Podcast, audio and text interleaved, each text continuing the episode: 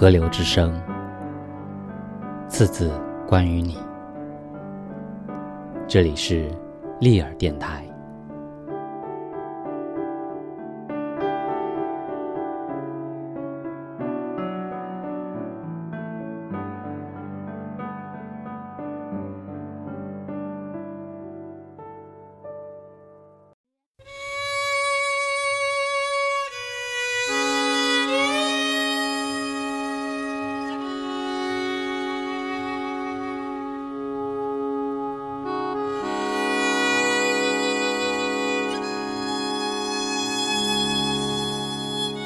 南国再见南国，完了就是海上花。海上花是个意外，意外就是我本来是要拍郑成功的，跟日本的平湖市合作，他们要开发一个剧本，所谓的《郑成功传》。因为郑成功在日本出生，到七岁，他父亲郑芝龙才把他带回国内。因为他们想开发观光，所以他们议会通过讨论找我去拍。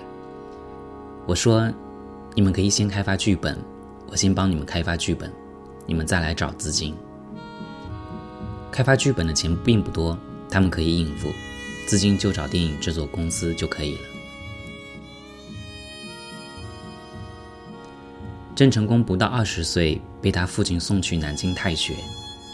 以前的文人喜欢在青楼这种地方相聚喝酒，秦淮河嘛，我想一定会有这种情景。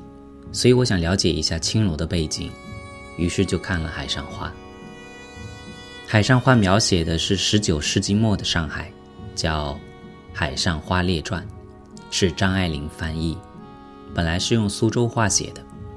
张爱玲翻译这个小说翻了十年。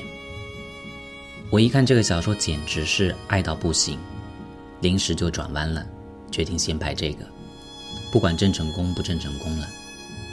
但难度其实很高，也有客观条件限制。拍电影要搭台子，所谓搭台子，就是在一个新的地方搭一个台子，在台子上才知道眼前有哪些资源可以用。不见得是地方的意思，因为你随时都要。譬如拍《海上花》，马上要知道有什么资源可以用。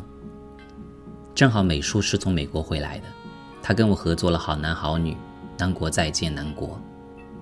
我感觉他有一套，非常清楚，所以我才敢动手拍，不然是非常困难的。那时候一九九六年在上海找石库门，本来想用实景拍摄，但后来发现整理太费事，于是后来买了两货柜的古董家具，运回台湾就拍，全部内景拍摄。因为那小说写的太厉害了，所以剧本我只截取就可以。那对白千锤百炼，真是厉害到不行。我只要挑选合适的演员，然后具体做就好了。其实早在开拍前一两个月就确定了演员，给他们剧本，让他们练习。除了不会讲上海话的要练之外，像李嘉欣，他妈妈是上海人，所以他有的学。同他对词的又是潘迪华，他的上海话非常好。一个月前，他们就常常对词，然后还要学抽水烟。水烟是用纸吹，一般人不会使用纸吹的话就比较难。是用草纸卷的，中间有个孔，然后把它点着，一吹它就熄了。但是熄了还会有一个火苗在那里，一吹就又着了。这是需要练习的。如果事前练习几次，其实很快就可以学会。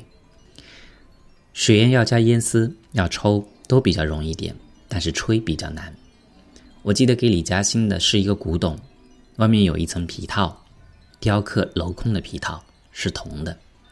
其实我帮他清的都很干净了，用滚水烫过，但他还不放心，他把整个水烟壶丢在滚水里面煮，结果皮煮烂了，他也不敢讲，便一直没有试。如果试过，他会演得更好。其实那时候我的很多香港朋友都不相信他会演，但我跟他吃一次饭，我就知道，绝对就是他。这种阅历是另外一块，基本上就是你怎么看人，不管是非演员还是演员都一样，你怎么看他能够演？其实这件事对导演来讲比剧本还重要。导演最重要的当然还是剧本，不能依赖别人的剧本。拍《海上花》，我会叫他们之前练习好。对我来说，最困难的是怎么恢复十九世纪末青楼的那种氛围。那种氛围谁也没有见过。查资料可以查到些细节，如何让那个味道出来？我把这些演员找好，让他们练习好，就开始拍了。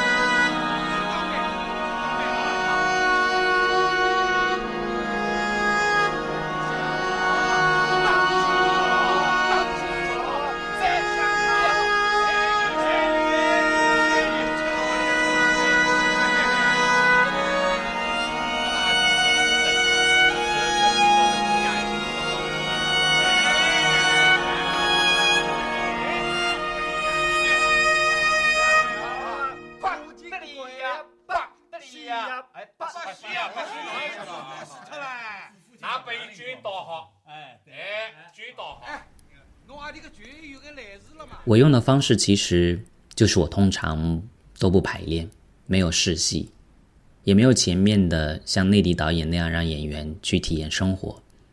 我感觉我的能力是在观察和选择上面。我为什么会选这个人？这个人没演过，这都是我的一个累积，很难讲明白。因为我感觉每个人都不一样，表演没有什么一贯的，哭一定要哭成那个样子。讲话生气，在早期的片子一定会是你这个样子，但之所以这样，我并不太懂。可能有些人这样，然后大家都在学，这是自私的。我从开始拍电影时就把这个规矩打破了，一直到现在。一开始当副导演的时候，已经不去理会这些东西了。所以，譬如我在拍日本演员那组的时候，就是梁朝伟那一组，共五场戏。我从第一场开始拍，每天拍一场，固定的。一般我在中午到现场。我拍电影一直有一个习惯，我会把现场擦得干干净净的，别人都不知道，不会来帮忙，因为我是自己在那边要沉静下来，脑子会灵活，然后每天从第一场开始拍，一天只拍一场戏，拍个五六条、七八条的样子，一个镜头到底。第一天拍完这一场，第二天在第二场、第三场，照次序下去，拍完再重新来一次。底片是如此用的。梁朝伟他们那一组至少拍了三次，有的还拍到第四次。当我拍到第三次、第四次的时候，会发现那些演员已经有一种味道了。我并不是一场接一场一直拍下去，直到拍到满意为止，不是，而是第一场、第二场、第三场拍完了之后再回头重拍。这样做下来，我发现他们已经有一种调子了，所谓生活的情调。青楼的氛围渐渐出来了，每个人都开始进入状况，就会有一种密度，一种质感。其实李嘉欣他们那一段反而是拍的次数最少的。刘嘉玲有次碰到他，他说：“听说你说我很懒。”其实他没听懂我的意思，并不是他懒，而是他太聪明不去练习，因为他会讲上海话、苏州话，他干嘛要练习呢？还有一个。他太小看那个纸吹了，他是射手座，射手座反应很快，而且是火象星座，在现场拍戏，他的反应是很快的，非常厉害的。他有这方面的自信和能力，所以他不会花那么多的时间去练习，花时间练习对他来说是很烦的。和处女座正好相反，会不停的练习，把所有的细节都弄清楚，准备好，这是处女座的做法。本来现在那个日本演员演的角色，我找的是张曼玉，她一听上海话就不跑回去不演了，可惜，因为我会根据演员调整的。那个时候我已经是这样了。梁朝伟说上海话练了几次之后，他打电话跟我说不行，做不到啊。我就跟他说你不要紧张，我会有一部分用广东话，因为我把他那个角色的背景设计为广东去上海的买办。与他常常在一起叫洪善清的那个角色，我找的是个唱戏的，本来是上海的，后来到台湾，在香港也待过，因此他的广东话、上海话都是一流的，在剧中是个生意人，跟着梁朝伟，因此这样就可以讲一部分广东话了。然后我设计那个日本演员的角色，基本上他也是会讲广东话的，但是后来去上海。这个你们看过《今生今世》的话，《胡兰成》里面有个角色，吴思宝的太太佘爱珍，佘爱珍是上海过去的。其实上海那个时候有很多广东过去的人，我就用这种细节改变他们的背景，然后在语言上就会有一个空间出来，对演员表演比较容易。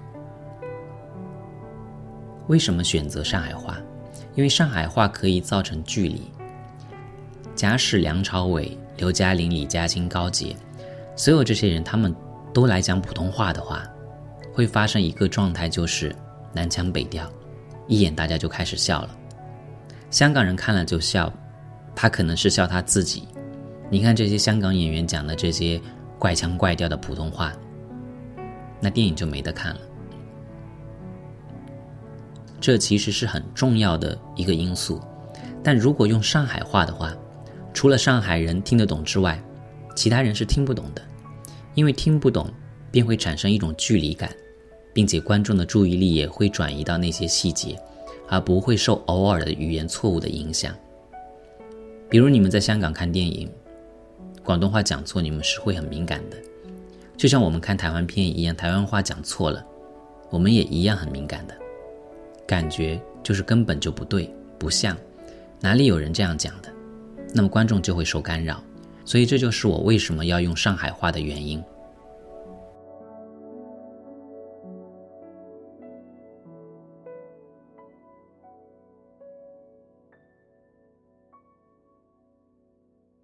海上花，意外的尝试。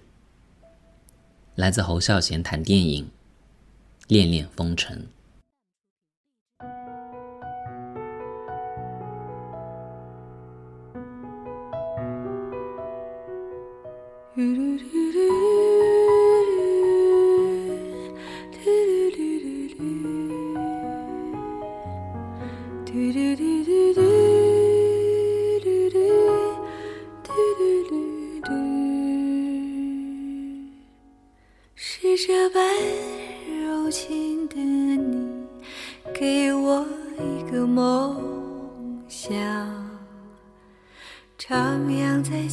起伏的波浪中，隐地荡漾，在你的臂弯，是这般深情的你，摇晃我的梦想。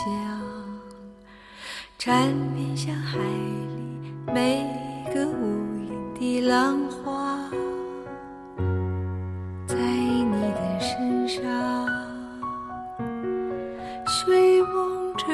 成真。转身浪影汹涌，抹红尘，残留水纹，空留遗恨。愿只愿他生。昨日的身影能相随，永生永世不离分。是这般跟随我的梦想，仿佛像水面泡沫的短暂光亮。是我的一生。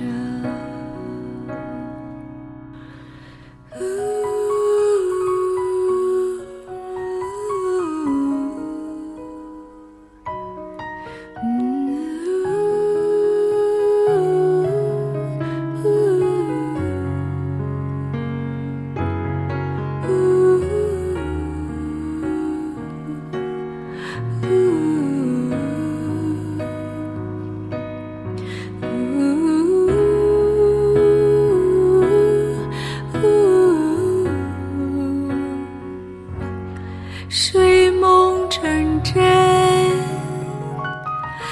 身，浪影汹涌，抹红尘，残留水纹，空留遗恨。愿只愿他生，昨日的身影能相随，永生永世不离分。是这般粉碎我的梦想，仿佛像水面泡沫的短暂光亮，是我的一生。